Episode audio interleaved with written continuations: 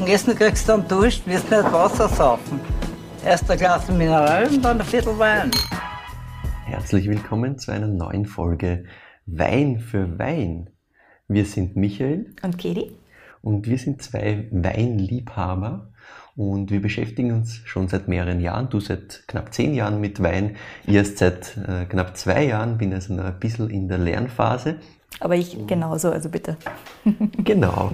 Und wir sprechen jede Woche über einen Wein und über einen Winzer oder eine Winzerin. Und das Spannende dabei ist, dass der jeweils andere nie weiß, was mitgebracht wird, was für ein Wein mitgebracht wird. Das heißt, wir beginnen mit einer Blindverkostung. Genau. Kannst du dich noch erinnern an letzte Woche?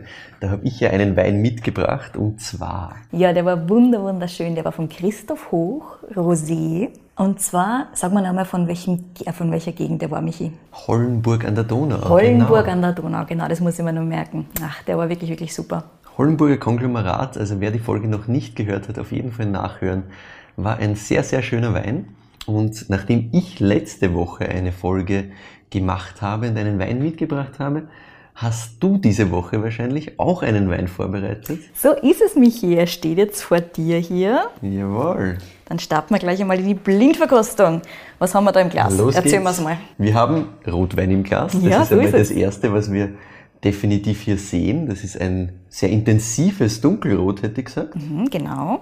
Also auch ähm, bis an die Ränder eigentlich sehr intensiv Mhm. und sehr kräftiges Rot eigentlich. Durchaus kräftiges Rot. Ja. Was vielleicht hier nicht unspannend ist, was man bei allen Weinen hat. Man sieht ziemlich klar durch. Genau, das ist komplett klar. Ja, also ist sich wirklich wunderbar bis an den Boden des Glases. So ist es. Problem. Wir haben einen extraktreichen Wein, einigermaßen, schliert ein bisschen, ist aber eigentlich recht locker flockig. Locker Also flockig nicht- ist genau richtig. ist nicht so, so ein, ein ähm, zäherer äh, Wein, sondern das ist wirklich Ganz genau. Also wie du es beschrieben hast, locker flockig ist schon mal ganz, ganz richtig. Also er geht eher Richtung Wein 2 als Wein 1 von vorletzter Woche. Wir sehen, die Schlieren fließen relativ rasch dann doch, ja. Das fließt im Glas, äh, da haben wir keine, keine hohe Viskosität, sagen wir mal so. Ganz genau, keine Ähm, hohe Viskosität. Die grundsätzlich kann man da äh, drauf jetzt schließen, dass man sagt, das ist eher ein, ein ähm, leichterer, ein jüngerer Rotwein. Ähm, mit Jung hat das gar nicht so viel zu tun, Michi. Mhm. Also Viskosität und so weiter, das hat eher zu tun mit dem Zuckergehalt. Genau, das haben wir ja schon gesagt. Ganz genau. Mit dem Alkoholgehalt. ja, mit dem ganz genau, Alkoholgehalt. mit dem Extrakt auch bis zu einem gewissen Grad. Aber das ist jetzt nicht wirklich der Auslöser für jung oder alt oder sowas in die Richtung. Ähm, es ist auch tatsächlich, auch wenn du jetzt meinst, okay, der könnte ein bisschen älter sein, weil er ja jetzt kein lila keinen lila Stich hat oder so in Ja. Richtung, weil im Normalfall so, wenn ein Wein ein bisschen violettstichiger ist, ein bisschen blauer fast Mhm. noch, dann ist er gerne mal ein bisschen jünger und das hat der jetzt eher weniger, aber deswegen ist er jetzt nicht unbedingt alt, Michi. Ah, spannend. ja, also das ist wirklich, wirklich ein tiefes Rot.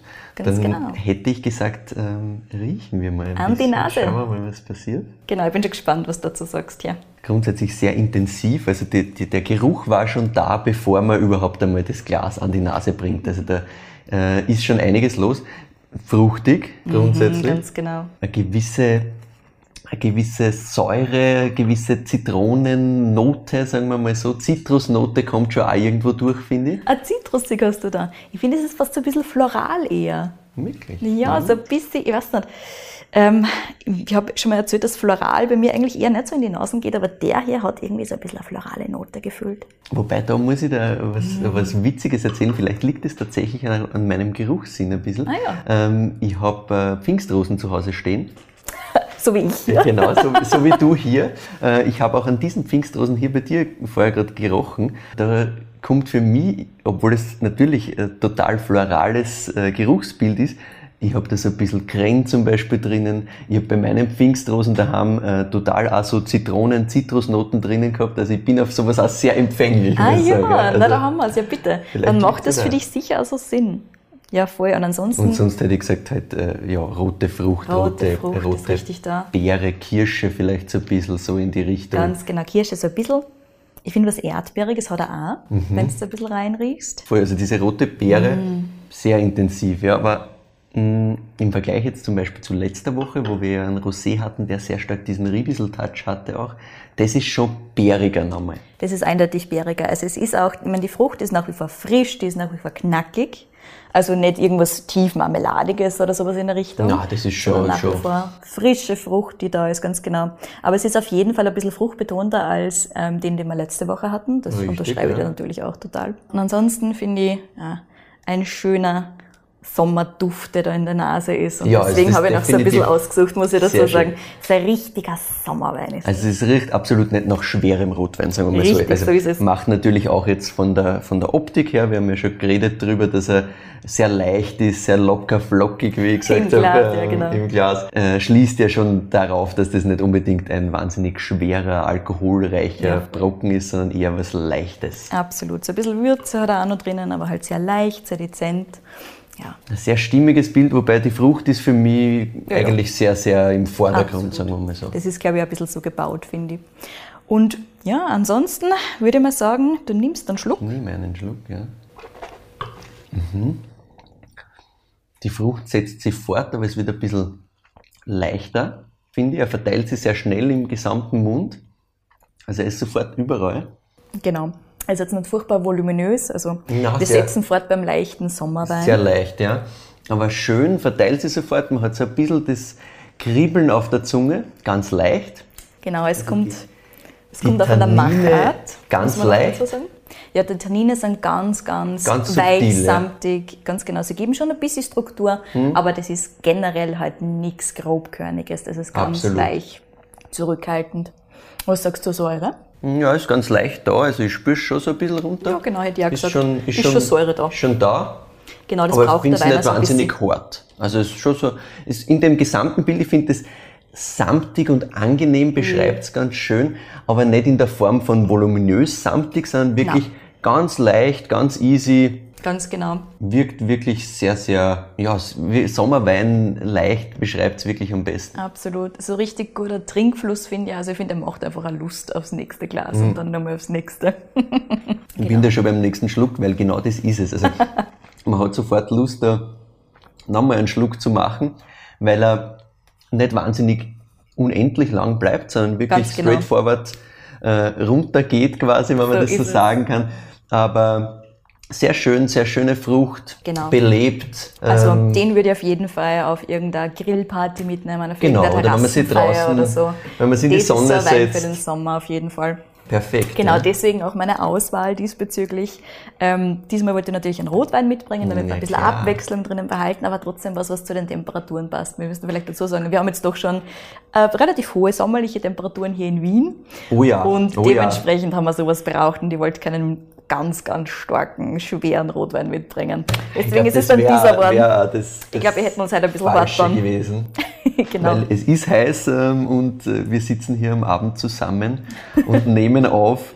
Das heißt, das wäre, glaube ich, dann ein bisschen ein Killer gewesen. Da wäre ich nur müde geworden. Da Ja, wäre ich nicht genau. müde. Ähm, da bin ich gespannt. Da kann man weiter trinken. Äh, da kann man weiter trinken, definitiv. Von dem kann man mehr trinken. Wie viele Punkte von 10 würdest du denn geben? Ähm, bin ich ein sehr großer Fan davon. Also ich muss sagen, leichter Rotwein, super fruchtig, Mhm. super schön, super Trinkfluss, wie du schon angesprochen Ja. hast. Also da bin ich wahrscheinlich bei 9 von 10 Punkten tatsächlich. Also Exzellent, das unterschreibe ich da ganz genau so, da kann ich gar nicht ausweichen. Da sind wir uns einig. wunderbar. Und dann erzähl mir vielleicht noch ein bisschen was über den Wein. Ja, sehr gerne. Magst du vielleicht nur probieren, den irgendwo in Österreich hinzutun, so wie ich das letzte Woche ganz, ganz falsch gemacht habe? Naja, leichter Rotwein. Grundsätzlich könnte der natürlich Burgenland sein. So in die Richtung, irgendwo würde ich ihn geben.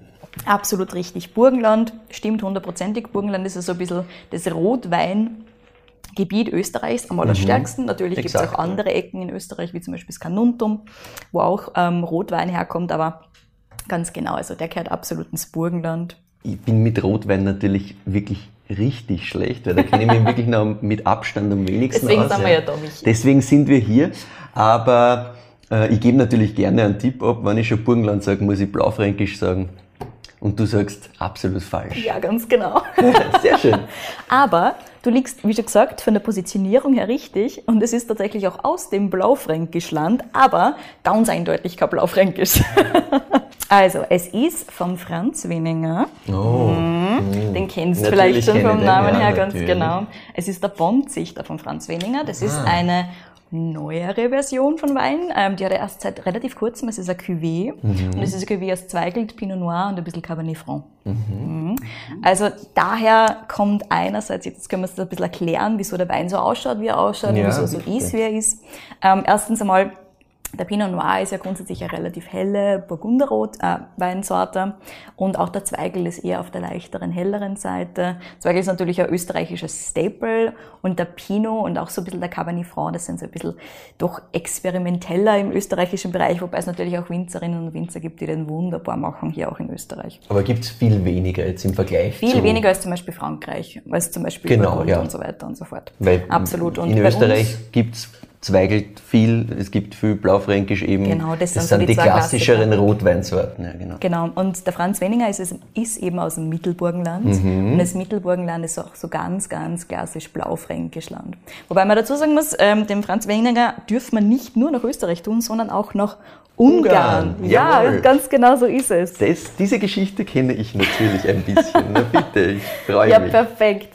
Ja, ganz genau. Also hast du gewusst, dass dann ähm, der Blaufränkisch in Ungarn Ist das Horizon, Frankosch heißt? Ja, ganz genau, Horizon ist das. Jawohl. Das ist so an der. Grenze, das ist ein bisschen unterhalb vom Neusiedlersee Mhm. und sein Standort in Ungarn ist Sopron. Mhm. Das ist auch so, es ist im Prinzip so ein bisschen eine Ebene noch über der pannonischen Tiefebene, also Ja. über der ungarischen Tiefebene. So ein bisschen erhöht, auch ein bisschen über dem Neusiedlersee. Ich habe mir jetzt ein bisschen angeschaut, wo das liegt. Das schaut einfach wunderschön aus. Also wir müssen ihn bald besuchen von Ja, gut. denke ich. Auf jeden Fall. Genau. Und der hat dort äh, 53 Hektar, also gar nicht so klein tatsächlich. Aber der Franz Weninger steht einfach 100% für Handarbeit. Und so wie der das erzählt und wie der von seiner Arbeit im Weingarten und mit den Weinen äh, erzählt und wie er darüber redet, habe ich mir gedacht, ah, ich muss ihn ganz, ganz bald hier auch einbringen. Ist auch eine sehr gute Idee, weil ich habe natürlich äh, einen Wein von Franz Weninger auf meiner Liste. Sehr gut. Ich muss da sagen, ich habe drei Weine von Franz vorbereitet und habe ich nicht entscheiden können und habe heute einfach die Sehr Entscheidung schön. anhand des Wetters getroffen. Wundervoll, wundervoll. Na, ich bin sehr gespannt. Genau. Vielleicht erzähle ich dir davor ein bisschen was über den Wein, bevor ich Bitte, ein bisschen mehr über den Franz bitte. Weninger spreche. Also wir haben hier 12% Alkohol, wobei ich finde, er wirkt sehr viel leichter als Mhm. Um einiges, ja. Also ich hätte, ich hätte den auf jeden Fall eher in Richtung die 10, 11 verortet, weil der wirklich sehr leicht Ja, daherkommt. ganz genau. Also 10, 11 vielleicht nicht, aber die 11, 5 hätte er schon schaffen können. Ich habe den jetzt extra gekühlt serviert natürlich. Also der gehört auch auf 14 bis 16 Grad maximal. Mhm. Ja. Wie schon gesagt, klassisch, sommerlich, wunderbar. Ja, ansonsten, wir haben eh schon ein bisschen besprochen, wie er so ist in der Nase. So ein bisschen das Florale, ein bisschen das Würzige, vor allem auch das doch relativ Fruchtige. Also je wärmer er wird, desto mehr wird natürlich auch die Fruchtnote so ein bisschen herauskommen und die Würze auch ein bisschen. Ähm, er ist ein Naturwein, also der Franz Weninger produziert biodynamisch, natürlich mit spontan Vergären. Ähm, der gibt dem Wein auch wieder Zeit, das zu tun, was er halt tun will. Low Intervention, so ganz, ganz klassisch. Ne? Und ähm, das macht es auch ganz interessant, weil dieser Wein hier ähm, 18 Monate tatsächlich Zeit hatte zu reifen. Mhm. Zwar teils in, also relativ großteils in 40 Jahre alten äh, Eichenfässern. Das heißt, die sind schon neutral, die haben jetzt kein Eichen, äh, kein Eichenaroma mehr, das sie abgeben, die haben jetzt keinen, keinen großen Einfluss mehr auf den Geschmack des Weins, sehr wohl auf die Struktur natürlich, wenn ein Wein im Eichenfass reifen kann, wenn ein Wein im Eichenfass ähm, vor sich hingärt eben, dann hast du halt den Faktor, dass er relativ stark oxidieren kann, also dass mehr Luft dazu kommt, als zum Beispiel in einem Stahltrank, Klar. der relativ hermetisch abgeriegelt ist. Da betreibt er auch den natürlichen Säureabbau, der Franz Weninger, das heißt, er lässt den Wein einfach tun, was der Wein tun möchte. Ähm, schwefelt den jetzt auch nicht groß, nur ganz, ganz wenig und ganz am Schluss nur. Also keine Schönungsmittel Ja. und natürlich spontan vergoren, das heißt ähm, jetzt keine extra Hefen oder sowas in der Richtung, Klar. keine Reinzuchthefen, Keine nur Reinzuchthefe, Naturhefe. Ähm, darf ich dir da gerne eine Frage stellen? Ja, bitte. Nämlich, äh, du hast betont, dass er eben diese 18 Monate, also sehr lange Zeit hat. Kann ich daraus auch ein bisschen äh, diese Farbgebung dann daraus schließen? Kann man das irgendwie darauf zurückzuführen oder nicht? Die Farbgebung ist jetzt in dem Fall tatsächlich eher nicht auf ähm, die Machart zu schließen, sondern wirklich auf die Rebsorten, die da drinnen sind. Okay. Also diese Kombination aus Zweigelt und Pinot Noir, ich meine, Cabernet Franc ist anscheinend nicht so viel drinnen. Ja, Ähm. Genaue äh, Zusammensetzung weiß ich nicht. Franz Weninger, falls du da jetzt zuhörst, bitte sag's uns. genau, aber das ist eher wirklich die Rebsorte, also die Rebsorten in dem Fall, ähm, der Cuvée, die uns diese Farbgebung hier schenken, ähm, als tatsächlich so diese Herstellung. Natürlich ist es grundsätzlich so, Rotwein wird mit dem Alter heller. Das ist schon ein Faktor, mhm. aber das sind nicht die 18 Monate im Eichenfass. Okay. Also das, heißt, das dauert ein bisschen ein paar mehr Jahre. Ganz genau, da braucht es ein paar mehr Jahre im Normalfall. Genau, also so viel zur Herstellung. Vielleicht noch nicht unspannend für die Weinkenner unter euch. Ähm, teils ist der Wein äh, eingemeischt, also teils wird der Wein eingemeischt vergoren und teils als Ganztrauben. Wie schon gesagt, spontan vergoren. Und diese Tra äh, Ganztraubenvergärung, ähm, die ist vor allem beim Pinot Noir relativ klassisch. Also das mhm. wird gern auch in Frankreich immer so gemacht. Ähm, das ist einfach dazu da, um dem Wein ein bisschen mehr Struktur zu geben, um dem Wein ein bisschen mehr, ähm, ja, wie schon gesagt, ein bisschen Strukturen. Und das hat auch ein bisschen mit der Farbe zu tun. Also im Normalfall wird der Wein, wenn er als Ganztraube spontan vergoren wird, ein bisschen heller sein, als wenn er eingemeischt vergoren wird. Wenn ich da ganz kurz einhaken darf für ähm, Leute, die sich jetzt da gar nicht auskennen und sagen, okay, was ist jetzt der Unterschied äh, Ganztraube eingemeischt? Kannst du das vielleicht nochmal ganz kurz äh, ich kann es gerne noch ein bisschen weiter aufmachen, bisschen das Ganze. Auf. Also im Normalfall, auf der Maische vergären ist ein relativ äh, regulärer Vorgang im Prinzip. Also das ist im Prinzip so dieser Gärvorgang, wo der Wein zum Für Wein Rotwein. wird, ganz genau. Es wird auch ähm, der Weißwein ganz gerne mal auf der Maische vergoren, allerdings weit nicht so lang wie der äh, Rotwein. Bei dem hier weiß ich nicht, wie lang es ganz genau war. Also das mhm. steht nicht dabei, aber es ist jetzt auch nicht so essentiell. Und Ganztrauben vergären, wie schon gesagt, das ist für manche ähm, Weinsorten eher der Fall als für andere. Wie schon gesagt, Pinot Noir, und das ist eben ein Bestandteil von diesem Wein auch, wird ganz gerne mal so vergoren. Und da haben wir eben wirklich einfach den Unterschied, dass da ein bisschen mehr Tanninstruktur, also ein bisschen mehr Strukturiertheit einerseits reinkommt, weil in den Schalen und in den Stängeln mhm. von den Trauben ist ja noch mehr Tannin drinnen. Und wenn es als Ganztraube vergoren wird, dann wird es ein bisschen mehr eingearbeitet. Außerdem, weil es halt nicht gemeischt ist, sondern als ganze Traube, gibt die Traube jetzt nicht so viel an diesen Farbstoffen ab, mhm. wie sie normalerweise abgeben würde. Und das ist eben auch, wieso der Wein vielleicht noch ein bisschen heller ist. Ah, okay, sehr ganz spannend. Genau. Ja. ja. absolut. Ganz, ganz interessant. Also das ist auch so ein Faktor. Dann habe ich eben irgendwo zwischen den Zeilen gelesen und mir gedacht, oh, interessant, habe ich auch bis jetzt noch nie so gelesen und mir gleich mal angeschaut. Was nur spannend ist, ist der Name von dem Wein. Das habe ich auch so irrsinnig lieb gefunden. Das passt auch ganz gut zur Franz Weninger Philosophie dazu. Und zwar Bonzüchter heißt Bohnenzüchter. Ah, und Bohnenzüchter, das ja, also das ist nicht Dialekt, das ist tatsächlich so ein ungarisch-deutscher Dialekt, mehr oder ah, weniger. okay, quasi so diese Mischform, wo halt. Ja, ganz genau. Und als Bohnenzüchter wurden tatsächlich ähm, deutschsprachige Winzer im ungarischen Bereich früher bezeichnet, ah. weil die nämlich interessanterweise zwischen den Weinreben ähm, relativ viel Gemüse anbaut haben, unter anderem oder vor allem Bohnen. Deswegen Bohnenzüchter, Bohnenzüchter. Sehr spannend. Also mhm. quasi diese, dieser biodynamische Ansatz eigentlich halt wieder mal viel früher schon ja, da. Jetzt genau. ist es halt hip und jetzt ist es halt cool und jetzt machen es halt so wieder vermehrt Menschen und äh, Weinbauern und Weinbäuerinnen. Dabei hat es so lang geben, genau ist es eigentlich mehr ein Anbinden an mhm. Tradition. Ja. Und das Spannende ist, das ist cool aus zwei ähm, Sichtweisen. Einerseits war es natürlich für die damaligen ähm, Weinbauern, die doch teilweise halt schlechte Jahre auch hatten, mhm. gut, weil sie so einfach was zum Essen hatten, vielleicht ein bisschen was zu verkaufen hatten, auch wenn es vielleicht im Weinjahr nicht ganz so gut gelaufen ist. Einerseits das und andererseits sind Bohnen, ja Hülsenfrüchte.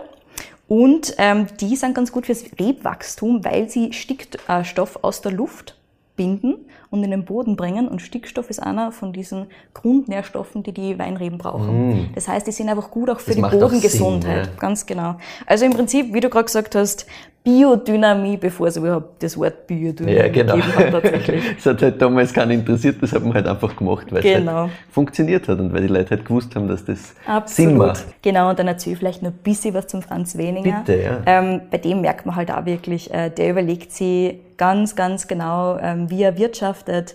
Äh, er probiert auch immer neue Sachen aus. Ähm, biodynamisch arbeitet er jetzt auch schon seit einiger Zeit. Und ganz interessant ist, wieso er sich wirklich mit diesem ganzen, ja, mit diesem biodynamischen Konzept und auch mit diesem Arbeiten mit Spontanvergärung und so weiter beschäftigt hat, ist tatsächlich, weil er ähm, nach der Schule in Kalifornien war, mhm. ähm, sich in Kalifornien, wie man das halt so macht, als Jungwinzer, ähm, einmal angeschaut hat, wie arbeiten die Leute dort. Und er hat gesehen, okay, ah, das ist ein wenig Fahrt, weil mhm. dort wird einfach sehr, sehr viel aus Frankreich kopiert. Also es werden die Weine im Prinzip so gemacht, ähm, wie sie halt auch in Burgund gemacht werden. Das heißt, es wird einfach nachgebaut mhm. und es waren keine neuen Ideen da. Und der Franz hat gesagt, naja, ein wenig Fahrt ist das schon. Gut, dass ich daheim das Ganze ganz anders habe und dass der Papa das ganz anders macht und so weiter. Und dass wir am Hof ganz anders arbeiten.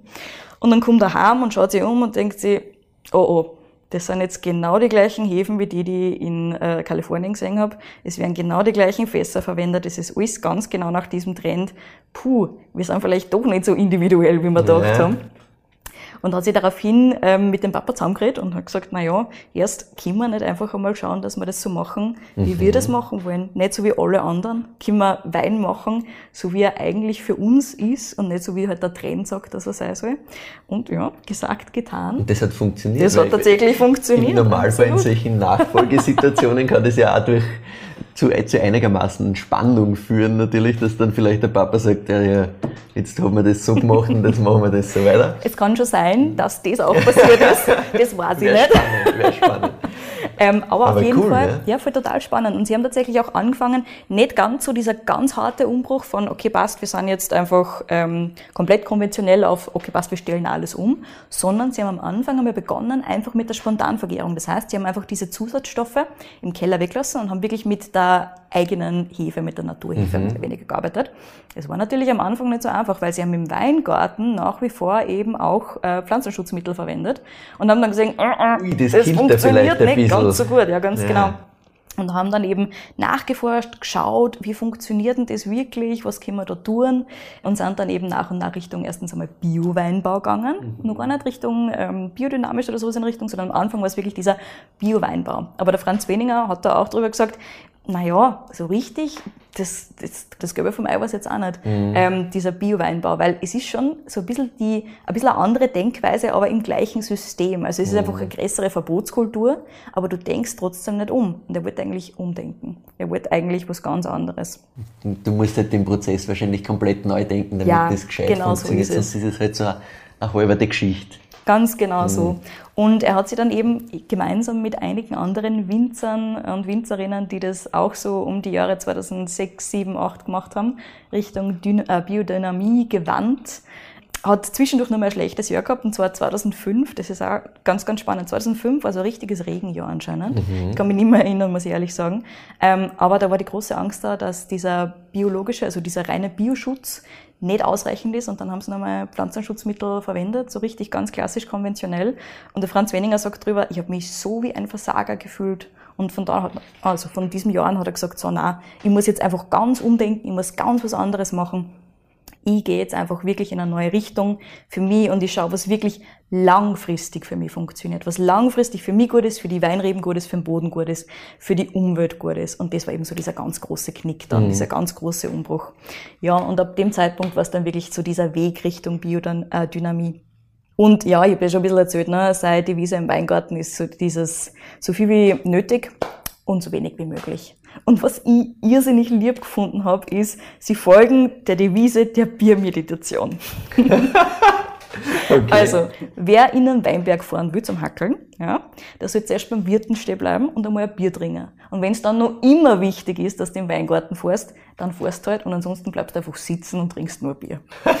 und das ist Sehr so gut. dieses klassische Low Intervention. Überleg ja. nochmal, ob das wirklich Ganz genau. notwendig genau. ist. Musst du jetzt wirklich da mit dem Traktor um dumm fahren oder musst du jetzt da wirklich um dumm zupfen und so weiter oder willst du den Wein einfach einmal in Frieden lassen und einfach tun, was einem wirklich gut tut und alles Restliche brauchst du gar nicht. Sehr schön. Eine schöne Anekdote, Wirklich. Ja. Sehr cool. Absolut.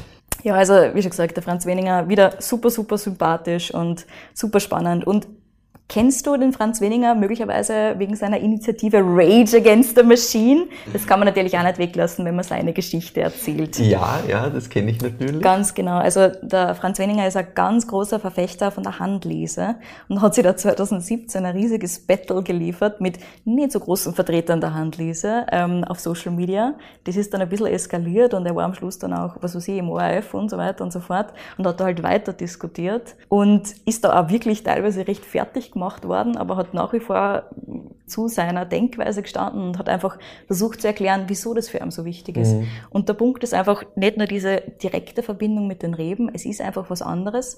Ähm, für ihn ist auch die Weinqualität einfach eine andere. Mhm. Und er sagt einfach, Wein ist jetzt nicht nur irgendein Industriegut, Wein ist ein bis zu einem gewissen Grad ein Kulturgut. Und das darf man einfach nicht vergessen. Und da ist da eben diese halt Handlese. Ja, es ist einfach ganz genau so. Und da ist diese Handlese einfach ein ganz wichtiger Teil davon. Und er sagt da, er kann sich nur erinnern, damals, wie er mit, ähm, was weiß ich, mit 10, mit 12, mit 15 im Weingarten war und bei der Lese geholfen hat und neben ihm die Pensionisten, die das schon 50 Jahre lang machen und ihm die Geschichten erzählen von früher. Das ist einfach so ein kulturelles Erlebnis für ihn gewesen. Das wollte er einfach niemals missen und deswegen, er glaubt auch, dass die Weinreben ganz gut tut. Mhm. Wenn man da wirklich cool. Hand anlegt und nicht irgendein Traktor da durchfährt. Ja, genau. Also Franz Weniger wirklich ein Vertreter der Handarbeit. Und wer mehr über den Franz Weniger erfahren möchte, weil das muss ich da auch noch anbringen, weil das ist was, was äh, mich halt sofort getriggert hat bei dem Namen, ist äh, sein Instagram-Account, der oh, großartig ist. Ja. Also das muss man an dieser Stelle äh, auf jeden Fall dazu sagen, wer das äh, Interesse hier, wessen Interesse geweckt wurde, ähm, folgt ihm auf Instagram, schaut euch das mal an, was er so macht, genau. was er da auch so erklärt. Ja. Also der macht ja Führungen durch die Weingärten und äh, erzählt da was zu den Pflanzen, zu den Tieren, alles Mögliche. Genau. Ähm, und das alles selbst. Ja, also Absolut, ja. Super, super sympathisch. Und äh, freut mich sehr, dass du äh, ihn zuerst hattest. das wird noch so oft passieren, ich sag's dir. Ähm, sehr schön. Ja, genau. Wunderbar. Also Franz Weninger hat auch eine extrem spannende und sehr, sehr gut ausgebaute Webseite, wo auch ganz, ganz viel steht. Also wo er ganz, ganz viel von seinem Gedanken gut niederschreibt. Da auch unbedingt vorbeischauen, ergänzen nur zum Instagram-Beitrag. Eine Frage habe ich natürlich noch, immer, immer wieder mal schnell vergessen. Was hat dieser Wein denn gekostet und wo hast du ihn her? Den habe ich von den Jungs bei der Wine Rebellion, das ist so ein ganz kleiner Shop, ähm, in der Burggasse im 7. Bezirk von Wien. Mhm. Super cool, die haben einen Online-Shop, unbedingt vorbeischauen. Sehr cool. Und der kostet tatsächlich nur 10 Euro, Michi. 10 Euro? Ja. Boah, das ist, also da kriegt man wirklich sehr viel, sehr, sehr, sehr guten Wein für sehr, sehr wenig Geld. Also 10 Euro ist ja Wahnsinn. Na eben, ganz genau. Gut, Michi.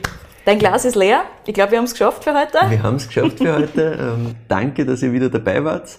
Wenn euch das, was wir tun, gefällt, dann freuen wir uns natürlich, wenn ihr uns auf Spotify abonniert, wenn ihr uns auf allen möglichen Podcast-Plattformen, wo man Podcasts bewerten kann, auch bewertet.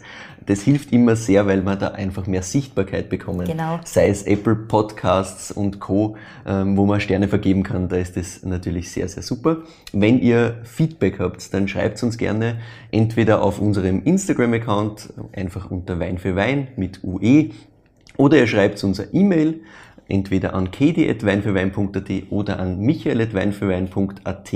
Und natürlich freuen wir uns auch sehr, wenn ihr uns eure Lieblingsweine, eure Lieblingswinzer und Winzerinnen vorschlagt.